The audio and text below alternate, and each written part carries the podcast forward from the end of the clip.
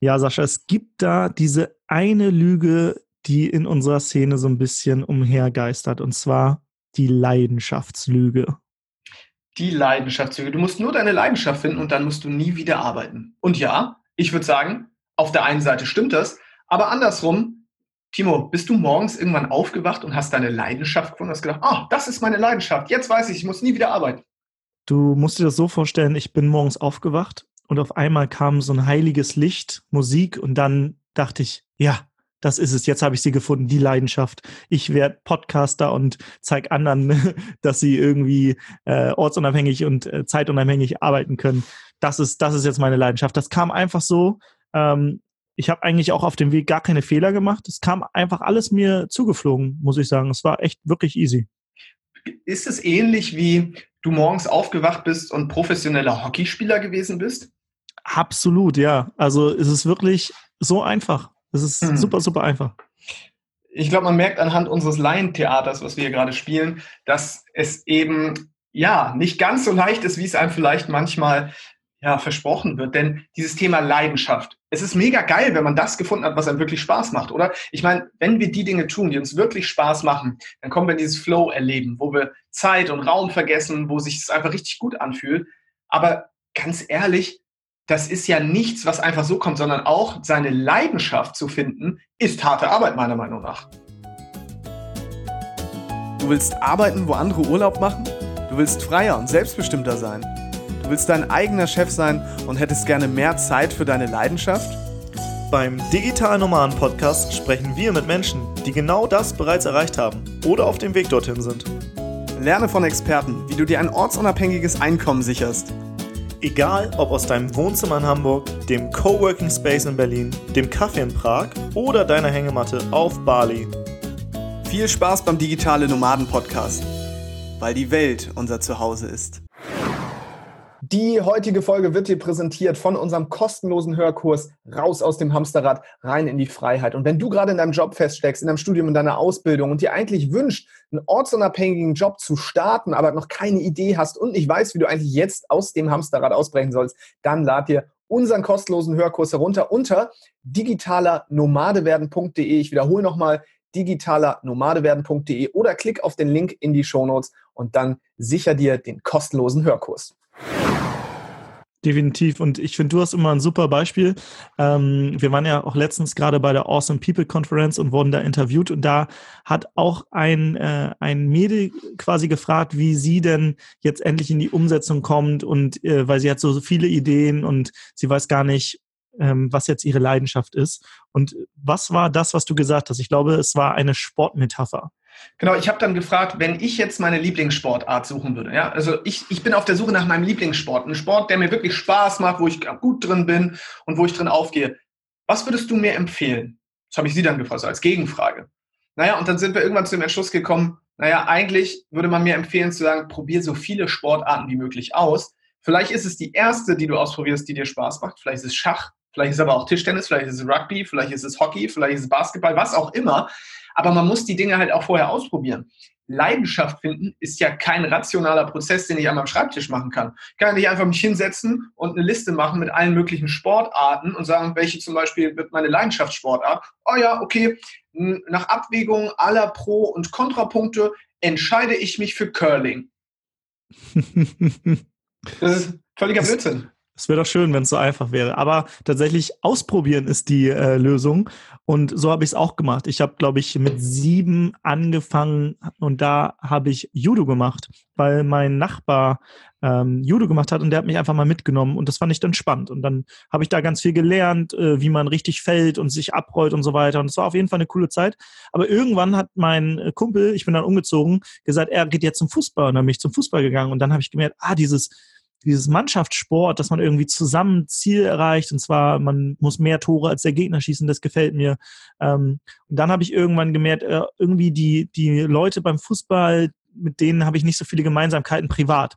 Und dann bin ich auf einmal zum Hockey gekommen und beim Hockey habe ich gemerkt, ah, da sind Leute, die ähm, haben ganz andere Gespräche, tiefgründigere und aber es war trotzdem dieses zusammen Ziel erreichen und Torschießen. Dann hat mir das super viel Spaß gemacht und ähm, Parallel habe ich noch äh, Volleyball ausprobiert und Basketball und Hip-Hop und Breakdance. Das hat mir auch alles viel Spaß gemacht.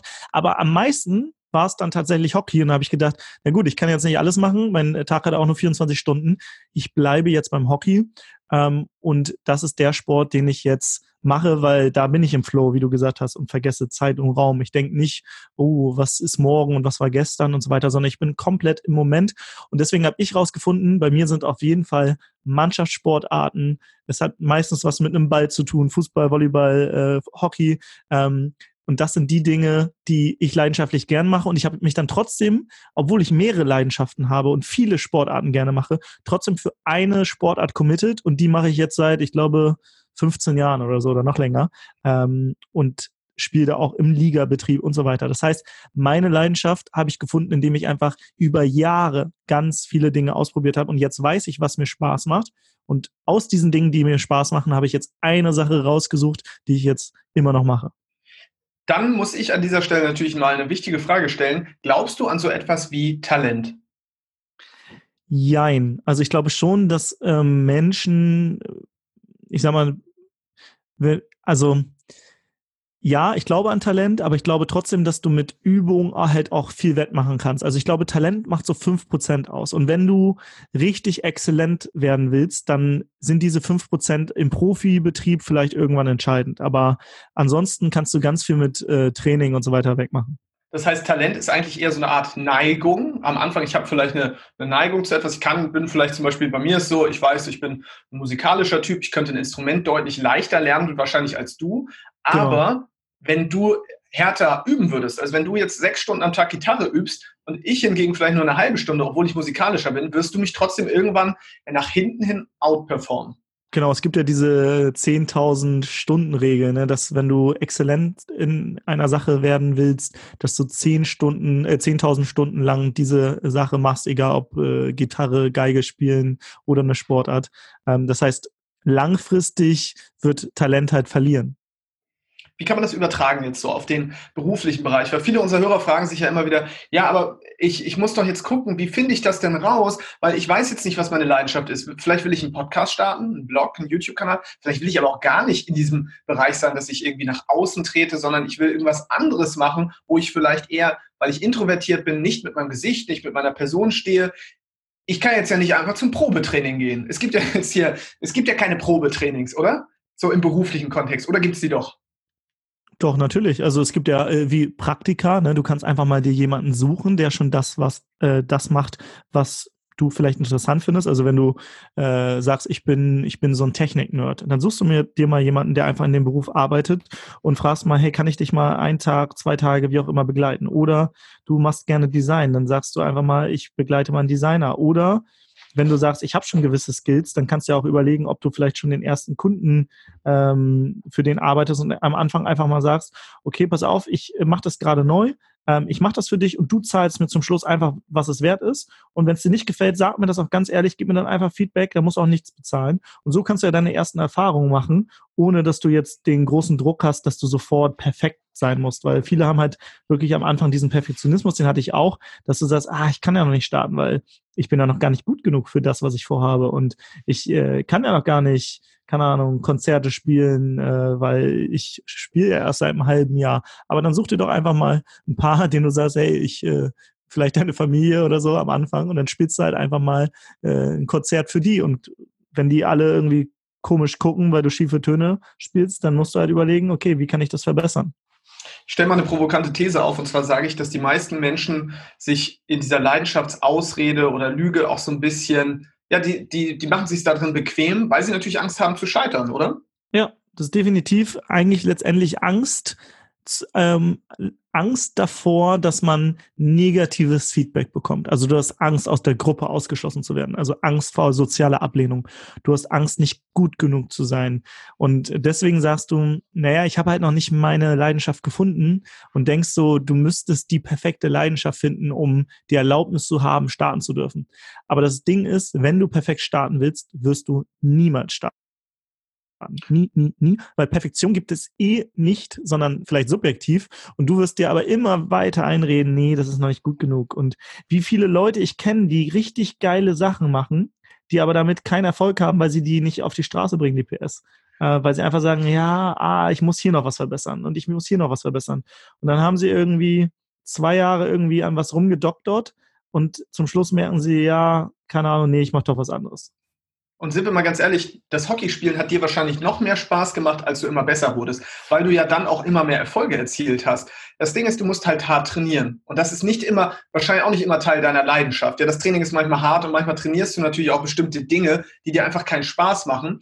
Aber nachher, wenn du beim Spiel bist und da dann Leistung bringst, dann weißt du, okay, dann bist du in diesem Flow erleben wieder. Das heißt auch zwei Dinge. A, du wirst auch innerhalb dieser Leidenschaft nicht nur Dinge machen, die Spaß machen. Auch wir müssen Dinge machen, bei uns zum Beispiel im Business, die uns keinen Spaß machen. Das ist einfach so. Es gibt auch da Dinge, die keinen Spaß machen. Und B, manche Dinge machen erst Spaß, wenn man besser daran wird. Also mir macht unser Business erst viel mehr Spaß, seitdem wir auch viel erfolgreicher damit geworden sind.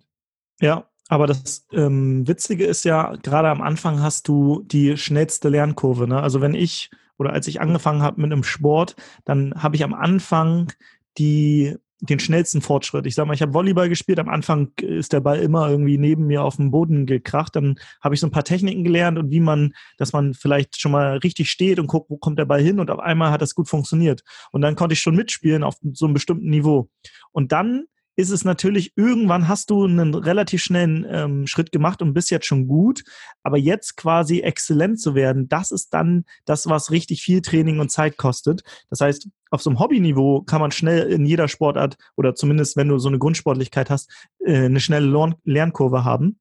Aber dann richtig gut zu werden, das ist halt, das ist halt schwierig. Und deswegen ist es gerade am Anfang, glaube ich, cool, wenn du dich auf diese 20 Prozent auf das Wesentliche fokussierst, auf das, was eigentlich die Sportart ausmacht. Und dann, wenn du das kannst, dann kannst du nämlich schon loslegen mit, äh, mit Erfolgen. Ich sag mal, du bist jetzt Designer und du kannst irgendwie Logos designen und du hast schon zu 80 Prozent eigentlich die Skills von einem Profi, weil du, du die wesentlichen Dinge kennst. Du sagst ein Logo, keine Ahnung, das muss auch schwarz-weiß funktionieren. Sonst ist es doof, wenn das nicht, wenn das nicht auch auf, äh, wenn man das druckt äh, mit einem Schwarz-Weiß-Drucker, wenn, wenn das dann da irgendwie nicht richtig erkennbar ist. Das heißt, okay, das muss schon mal sein. Dann hast du so ein bisschen Ahnung, äh, bist vielleicht auch ein bisschen kreativ.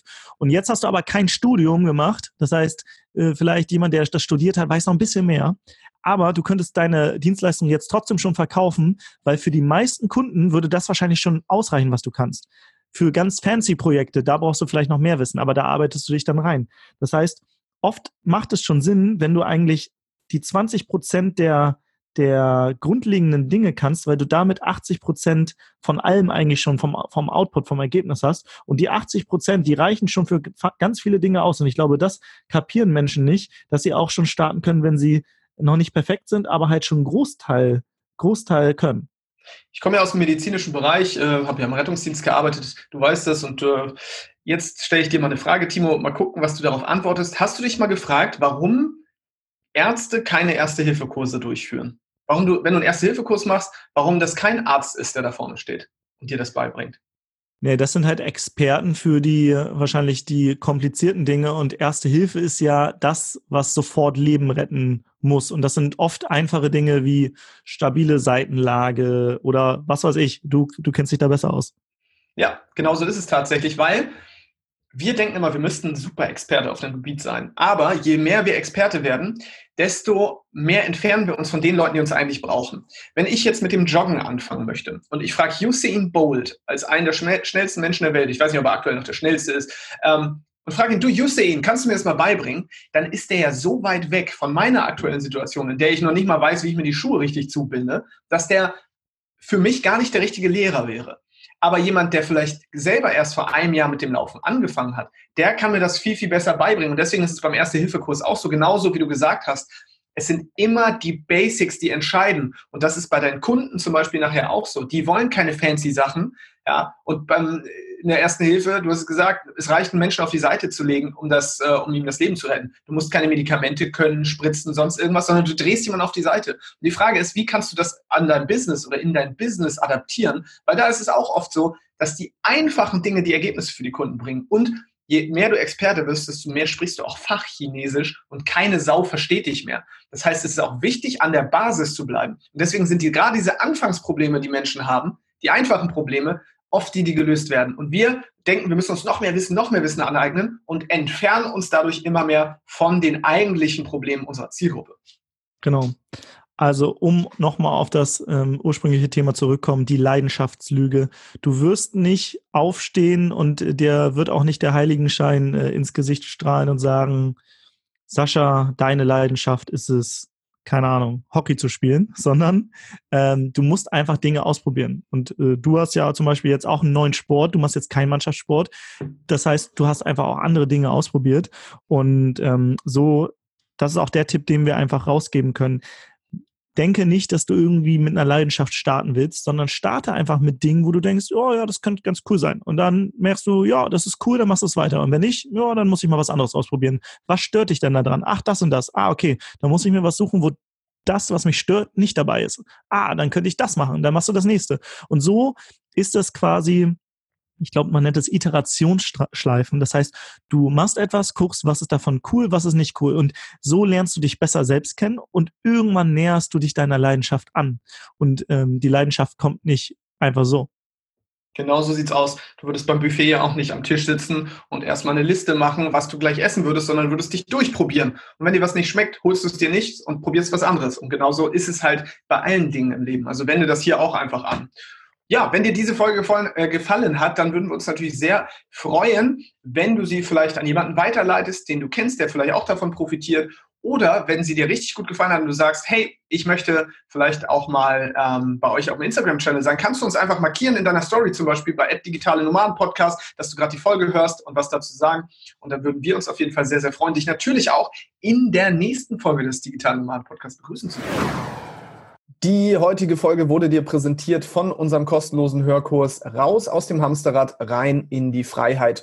Und in diesem Kurs lernst du die sieben Schritte kennen, die dir dabei helfen, dem Hamsterrad zu entfliehen und dir ein Leben deiner Träume aufzubauen, in dem du einen Job findest, den du von überall aus machen kannst und der dir zeitliche und örtliche Freiheit ermöglicht. Geh jetzt auf digitalernomadewerden.de oder klick auf den Link in den Shownotes. Geh jetzt auf digitalernomadewerden.de oder klick auf den Link in, Show, in den Shownotes, um dir den kostenlosen Hörkurs zu sichern.